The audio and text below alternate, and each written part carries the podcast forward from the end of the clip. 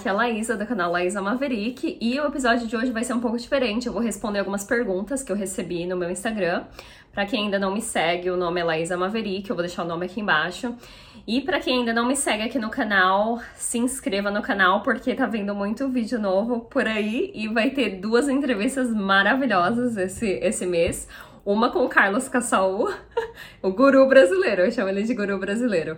E outra com a Louise. A Louise é psicóloga, ela trabalha com. Ela tá fazendo um curso, na verdade, agora com a Faneros, de uh, psicodélica. É, como é que fala? Psi, terapia psicodélica assistida. É difícil para mim traduzir para português. Mas vamos lá. A primeira pergunta, já vou direto ao ponto, é como superar uma bad trip? Um, essa é difícil. Eu tenho que falar primeiro por que, que a gente tem a bad trip. Na nossa realidade que a gente tem aqui agora, a gente só percebe as coisas. Uh, e na verdade, isso é uma, é uma benção que a gente só percebe algumas coisas em volta da gente. Por exemplo, se eu falar meu pé, eu não tô consciente da sensação no meu pé o tempo inteiro, mas quando eu falo pé, aí minha, minha, minha consciência vai direto pro meu pé e aí eu sinto se meu pé tá num lugar gelado, num lugar quente a minha orelha. Então eu não tenho consciência do meu corpo o tempo inteiro. E a mesma coisa com as coisas ao redor de mim. Eu não tenho consciência de, de como as coisas parecem o tempo inteiro. Se eu olhar para a luz, eu falo, olha luz. E uh, isso é um propósito que Deus fez que a gente não percebe todas as coisas que estão acontecendo em volta da gente. E o que acontece é que é na trip psicodélica, gente, é, a, os nossos sentidos, eles ficam mais aguçados para tudo que está em, em, volta da gente. Tudo que está acontecendo em volta da gente. E a gente consegue prestar atenção em coisas sutis que antes a gente não prestava. Então, uh, na... Uh, a trip psicodélica ela traz muita coisa que às vezes a gente uh, tá em negação em relação àquilo e são coisas que elas estão lá no fundo é, por uma causa. E a trip psicodélica traz aquilo para a superfície. E se você não tem o preparo, se você não tá uh, pronto para ver aquelas coisas, que geralmente são coisas que a gente nega sobre a gente, que a gente passa o olho, que a gente não quer ver, que a gente finge que não é sobre nós, aquilo vem à tona na super, pra superfície e na trip psicodélica a gente é obrigado a lidar com aquelas coisas. E por que que gera o trauma? Porque uh, na nossa realidade normal a gente não vê aquelas coisas porque não é pra gente ver às vezes. Então eu, eu recomendo a pessoa, não adianta só tomar os psicodélicos. Tem um cara que eu assisto, é Psyched Substance, o nome dele é Adam ele é, experimenta psicodélicos faz uns 5 anos. E aí ele lançou um vídeo agora falando que é, ah, eu me decepcionei com os psicodélicos e blá blá blá, mas no vídeo ele fala: eu nunca fiz terapia, eu nunca trabalhei em mim mesmo, eu não leio livro, e ele sempre experimentou os psicodélicos. Então, resumo da história: hoje em dia ele tá viciado em droga pesada, tipo cocaína e etc. E uh, ele mesmo reconheceu que é necessária a terapia é necessário você tá pronto para ver aquelas coisas. Então, tem muita gente que usa psicodélico para fins recreativos e eu falo que não existe fins recreativos, porque mais cedo ou mais tarde o negócio ali, a nossa sombra vai bater na porta e é assim que surgem as bad trips, de coisas que a gente não tá consciente, que a gente não tá preparado para ver. Então, tem que ter todo um suporte pra gente ver aquilo. Tá, vamos pra próxima. Um, o mito de pode acontecer de eu não voltar ao normal? Isso é uma coisa muito difícil de responder. Aí, e lembrando que eu não sou psicóloga, eu não sou uma profissional da área. O que eu tenho são os conhecimentos dos livros que eu li até hoje e de experiência própria das minhas trips. E todo, tudo que eu tô falando aqui são. Ah, assim, insights da minha própria experiência. Então, vamos lá pode acontecer de da pessoa não voltar ao normal. E aí eu já vou aqui na minha mente louca que qual a definição de normal no mundo de hoje em dia, né? Porque o que eu percebi que não só psicodélicos, depois que eu comecei a fazer meditação, trouxe esse meu lado assim, um lado meio louco, aventureiro, de querer fazer tudo, de querer viver a vida, de querer mesmo não só existir, mas viver, sabe? É, e os psicodélicos eles fazem isso. Então, se você é uma pessoa que tem aquela vida uh, assim bem pacata, os psicodélicos pode ser que tragam aquelas coisas tudo assim. E uh, então, eu acho que uh, o problema não são os psicodélicos, o problema são as pessoas que experimentam os psicodélicos. E eu acho que Existe, obviamente, a possibilidade de a pessoa não voltar ao normal, mas é muito raro. E uma coisa que é muito importante, que é a da minha tatuagem, conhece a ti mesmo. Se você tá experimentando isso, se você já sabe que você não tem muita estabilidade na vida, sóbrio, é, você não vai ter estabilidade com os psicodélicos. Então, eu não aconselho para as pessoas que estão inseguras, que ainda estão se descobrindo, que uh, porque os psicodélicos eles acentuam muito as sensações. Então, se você estiver meio deprimido e tal, uh, mas enfim. Uh, a minha opinião é essa. Qual a definição de normal hoje em dia? E uh, existe sim a possibilidade de não voltar ao normal, tanto que vou, vou resumir aqui a história. Eu tinha um namorado, um parceiro, que ele tomou muito psicodélico e ele, quando ele dormia, ele via é, fractais e, e assim e aí eu comecei a pensar, eu falei, nossa, gente, e ele foi namorar bem eu, que gosto de psicodélicos, e eu toda fodona, me sentindo, blá blá blá. Ai, ele vai experimentar outra vez na vida. E ele tem pavor de psicodélicos, porque ele teve essa experiência ruim, é uma bad trip assim profunda, e ele teve aquele negócio de, de que depois da trip ele ainda enxerga coisas, enxerga luzes e tal. Então ele tem muito trauma. E aí esses dias eu tive um insight aqui o meu aprendizado foi ver que existe sim a possibilidade de, de, do negócio dar errado, principalmente se a pessoa não usar de modo responsável. E aí eu parei para o insight. O meu insight foi que existe sim a possibilidade, e esse trabalho aqui que eu faço, que apesar de ser um hobby, é uma responsabilidade enorme. Então, conhece a ti mesmo, conheça seus limites, conheça onde você tá na vida para você explorar com essas substâncias. Vamos lá, senão vai demorar muito. Já teve experiências com seres de outra dimensão? Eu já tive E eu não sei falar se é ET, eu não sei falar o que, que eram. Eram seres de outras realidades e eles estavam investigando o meu corpo. É, só que quando eles investigavam o meu corpo, eles estavam na mesma realidade que eu, só que eu não vejo eles normalmente. Mas como eu fumei o DMT, eu consegui ver e sentir, e eles estavam fuçando no meu corpo, assim, na minha alma, para achar consciência, o quanto esse ser humano tá consciente de si mesmo, da sua natureza, da sua divin divindade. E uh, foi muito interessante que foi como se eles estivessem vascul me vasculhando, mas procurando uma forma mais elevada de consciência, e não nada material e nada do tipo. Então é isso. Quarta pergunta: qual psicodélico foi a sua melhor experiência? Essa é uma pergunta legal, porque uh, eu experimento, é, é, exploro psicodélicos faz o quê? Uns 4 a 5 anos. E o que acontece é que quando, uh, nesses primeiros 3, 4 anos, eu tava explorando, eu, eu costumo dizer que eu tava explorando no escuro eu, eu experimentava, eu não tinha uma base firme, assim, uma espiritualidade forte dentro de mim, eu não, uh, eu não tinha uma conexão com Deus, então foi, foram umas trips muito difíceis porque eu não tinha meu centro. Uh, e o que aconteceu foi que depois que eu comecei a experimentar a ayahuasca num, num, numa, assim, cerimônia, num setting ritualístico, com tudo organizado ali, eu falo que agora é, as cerimônias que eu faço com ayahuasca, elas são na luz. Parece que eu tô protegida por conta daquele grupo que eu faço. E então isso é, é, usar de uma forma assim religiosa e ritualística tem um poder enorme, porque você não tá mais naquela de, ai, será que vai acontecer alguma coisa comigo? Então você, você consegue relaxar e você consegue ir mais para dentro de si mesma. Então, si mesmo ou si mesma. Então, uh, o que eu falo é que a minha experiência até então foi com ayahuasca. Foi que eu consegui, que eu tava na luz, que eu consegui eh, relaxar mesmo e ir pra dentro de mim mesma. Assim, as melhores experiências foram com ayahuasca, que eu tive mais experiências místicas e tal. Uh, e essa daí tá a resposta. Vamos lá. Uh, a quinta pergunta: Qual a frequência de uso que é saudável? Uh, essa é uma pergunta interessante, porque eu posso responder de um em um mês, de dois em dois meses, mas a resposta é só você sabe, só você sabe seu limite. Quando vem aquela trip, tem tanto. É como se fosse um download, é como se fosse um monte de livro assim que você leu e você tem que aplicar aquilo no seu dia a dia. Então você tem que uh, dar um tempo para aquilo digerir. Você não pode ir direto assim e, e, e já uma, uma em cima da outra, porque quando você faz uma trip atrás da outra, uma por semana, uma cada duas semanas, você não tá tendo compaixão com você mesmo, porque o nosso corpo faz um download que você tem que saber. É, é, aplicar aquilo no seu dia a dia na sua rotina. E essas coisas que a gente vê na trip psicodélica, a gente não vê no nosso dia a dia. Então é muita coisa que a gente está consciente de uma vez. Então eu, assim, uh, eu acho que usar direto é um sinal assim de estar tá usando a substância como escape, uh, porque eu já fiz isso, eu posso falar da minha própria experiência. E uh, eu acho que o uso saudável é, é tem que ser mais espaçado porque você tem que dar.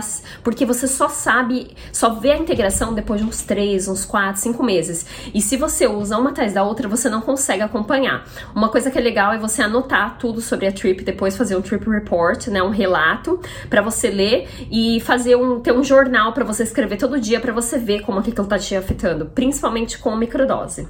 Isso aqui vai ficar enorme. Uh, preparação para a primeira vez.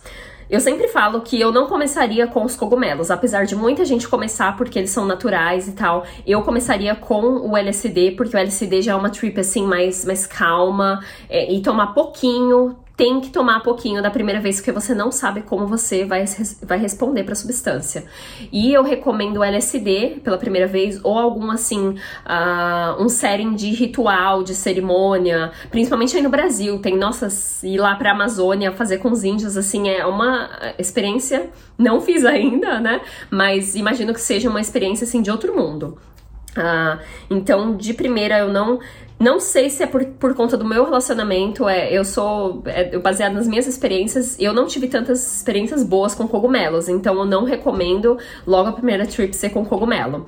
Também tem mescalina, mescalina vem do São Pedro, né, o Axuma, uh, que é, eu, eu já ouvi falar várias pessoas falam que é o psicodélico favorito deles, então se você quiser começar, eles chamam a mescalina de um, um MDMA natural, Uh, e vem da natureza, né? Se vocês quiserem algo natural. É mais difícil de achar, mas é certeza que vai valer a pena.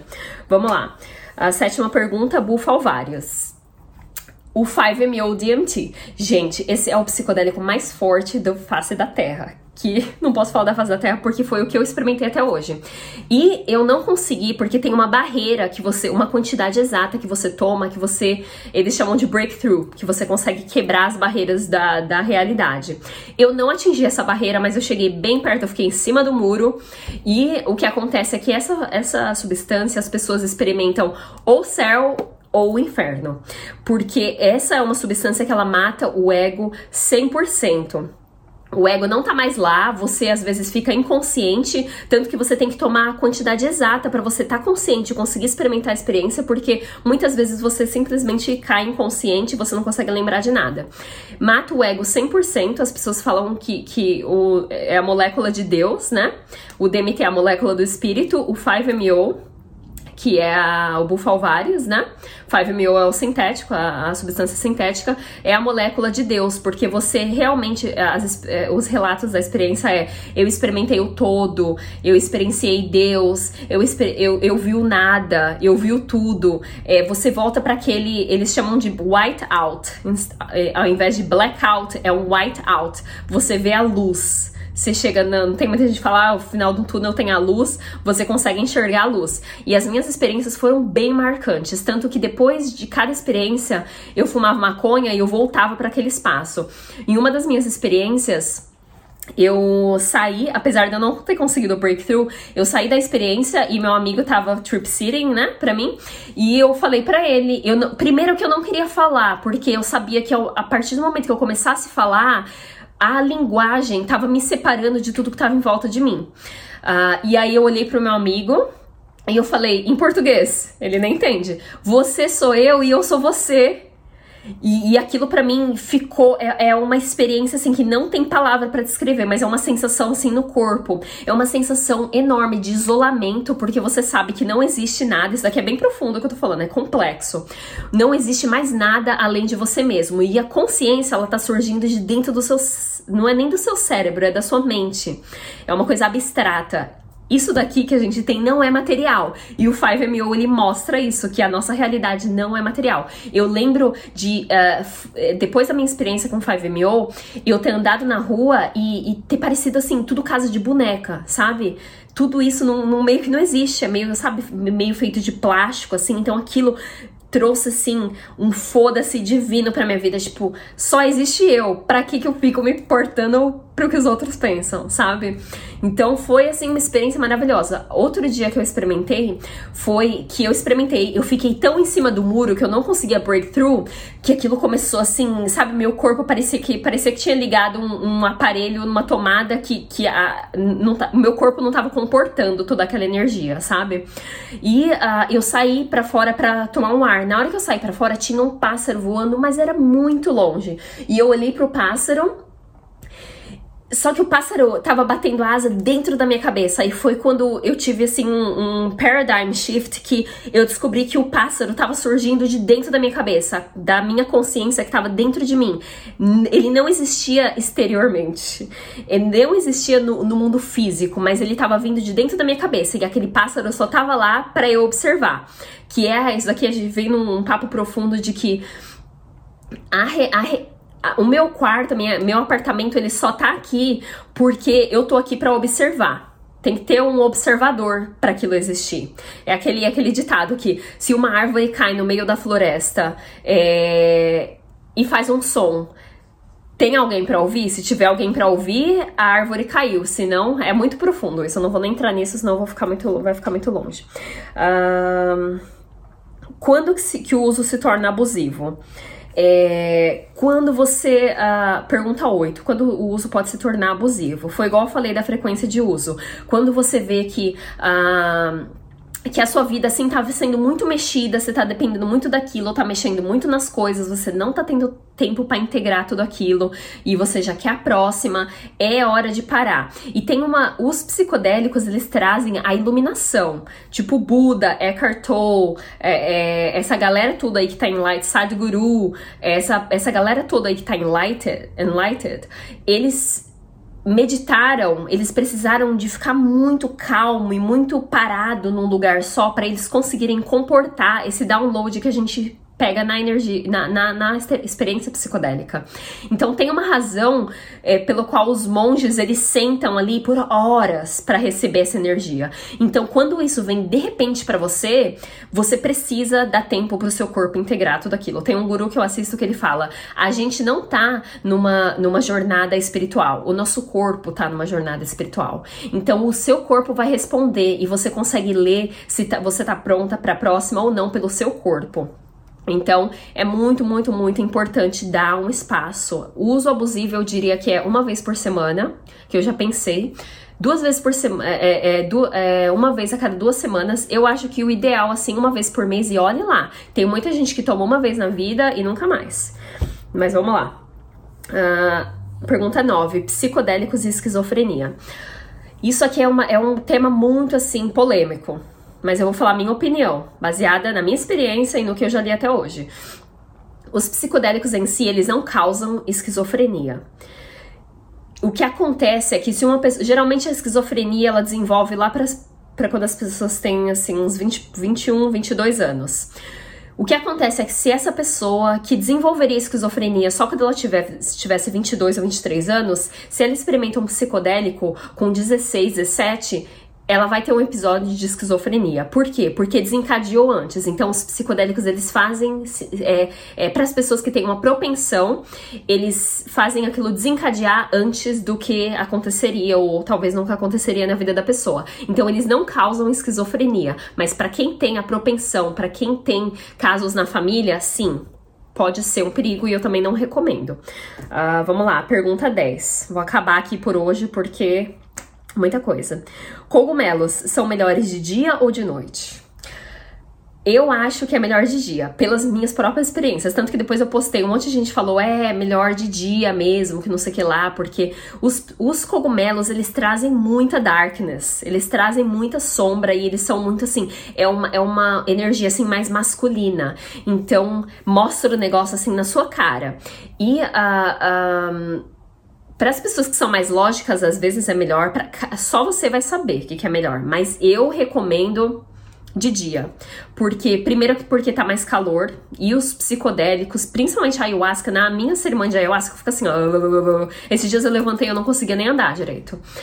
Tem, é, toca nos receptores e aquilo é, causa um, uma tremedeira enorme.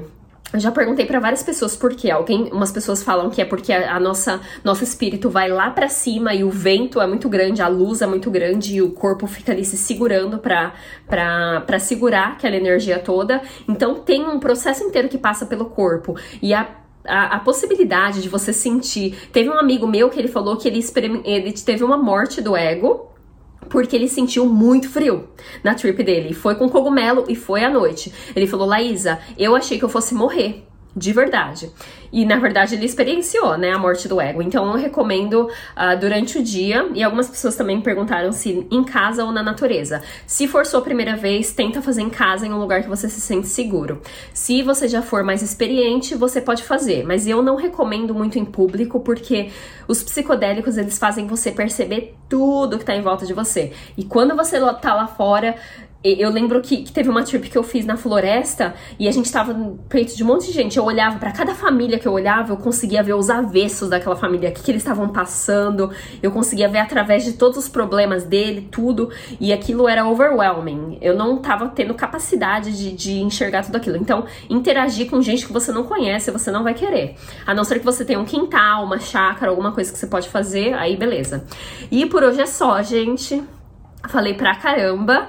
É, mas espero que vocês curtam esse, esse vídeo aqui. Eu vou começar a fazer esses vídeos mais despojado, porque exige muito planejamento de ficar ali assinando, anotando tudo que eu vou falar. Então, se você gostou desse vídeo, curte, compartilha com o povo para esse vídeo chegar em mais pessoas.